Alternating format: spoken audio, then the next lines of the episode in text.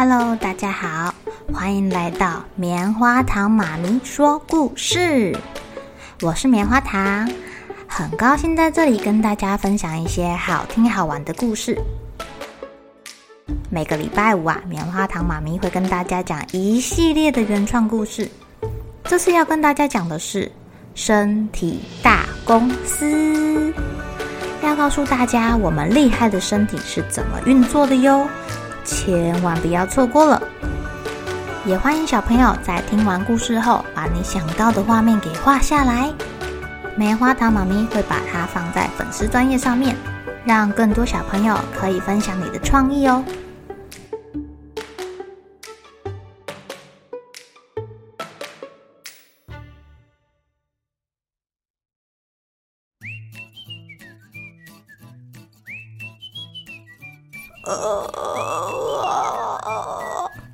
老师他怎么了？老师他脸变得红红紫紫的。老师他看起来好奇怪哦。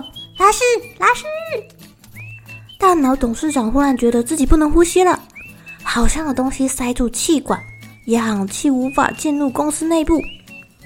立刻启动警报系统！立刻启动警报系统！废账部门努力的咳嗽。想把塞在气管的东西给喷出去。大脑董事长本来想要叫别人帮忙，但没想到肺胀的气喷不出来，声带就不会震动，所以就发不出声音了。他只好用力的挥手求救。老师看到大脑董事长的脸胀成紫色、红色的，话也讲不出来，咳嗽也咳不出来，赶快来到他的后面，双手伸到他的肚子前。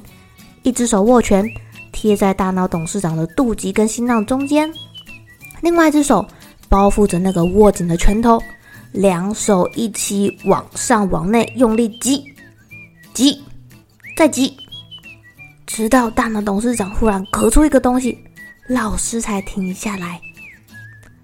小朋友连忙围上去看看，到底是什么东西被他吐出来。哦，好大一块肉哦！哈，这不是我们刚刚吃的肉肉吗？哦，一定是他一边吃东西一边讲话卡住了吼。哎呦，还有口水！小朋友七嘴八舌的看着地板上的肉肉讨论着。老师看到了，趁机教教小朋友，遇到这种情况可以怎么救自己跟救别人。小朋友，你们有看到老师刚是怎么做的吗？这个叫做哈姆立克法，又叫做腹部冲击法。老师，你为什么要冲击他的肚子？对啊，老师，你刚才好像在打他的肚子哦。呃，我不是打他的肚子，我是忽然用力推挤他的肚子，让他的横膈往上挤压到肺脏。加强肺部的气流往外，把东西给喷出来。如果你们看到同学好像呛到了，先让他自己咳出来，不要去干扰他，也不可以给他水喝哦。除非他咳不出来，我们才用这个方法来帮帮他。老师，如果是吃东西卡住了，我们可以用手手帮他把东西挖出来吗？呃，你们知道刚刚他那块肉跑到哪儿去了吗？喉咙里呀，嗯，正确来说啊，是跑到气管了。一般我们的食物都会进到食道，但是啊，如果你们一边吃东西一边讲话，食物就可能会不小心跑到气管哦。除非这个食物在很上面，你一下就可以把它咳出来，咳到嘴巴里，再用手指头把它弄出来。不然你伸手进去挖，可能会把它越推越进去哦。哦，小朋友听完老师说，纷纷点点头。好险，好险！今天太恐怖啦！我们公司差点全军覆没啊！今天真是有惊无险呢，让整个身体大公司所有的员工都吓出一身冷汗。哎呦，下次不要再把食物不小心送错洞口了。食道的洞口在后面，在后面啊！在气管的后面呐、啊，记得吗？气管在前面，食道在后面，不要送错啦。口腔部门的员工们都被抓去再教育了。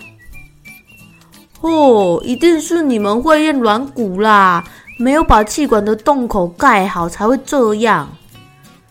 舌头责怪着连着自己的会验软骨，不关我们的事啊！本来吃东西的时候，我们会把气管洞口盖好好的啊，可是董事长一说话。我们就会自动从气管的洞口移开，这样才能发出声音啊！谁知道食物就掉进去了。会验软骨也很无辜哎，他们也不想啊。好了好了，大家不要吵了啦，是我的不对，我下次会注意，吃东西啊绝对不会再讲话了啦。大脑董事长经过这个事件之后，吃东西都会乖乖的吃完才讲话。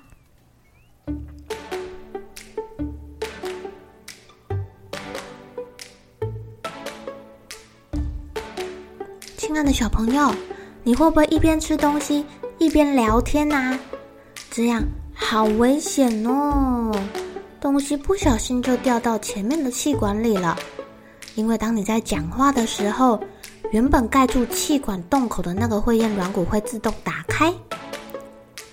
哦哦，难怪古人会说“食不言，寝不语”，吃饭就好好吃饭，不要说话；睡觉就乖乖睡觉。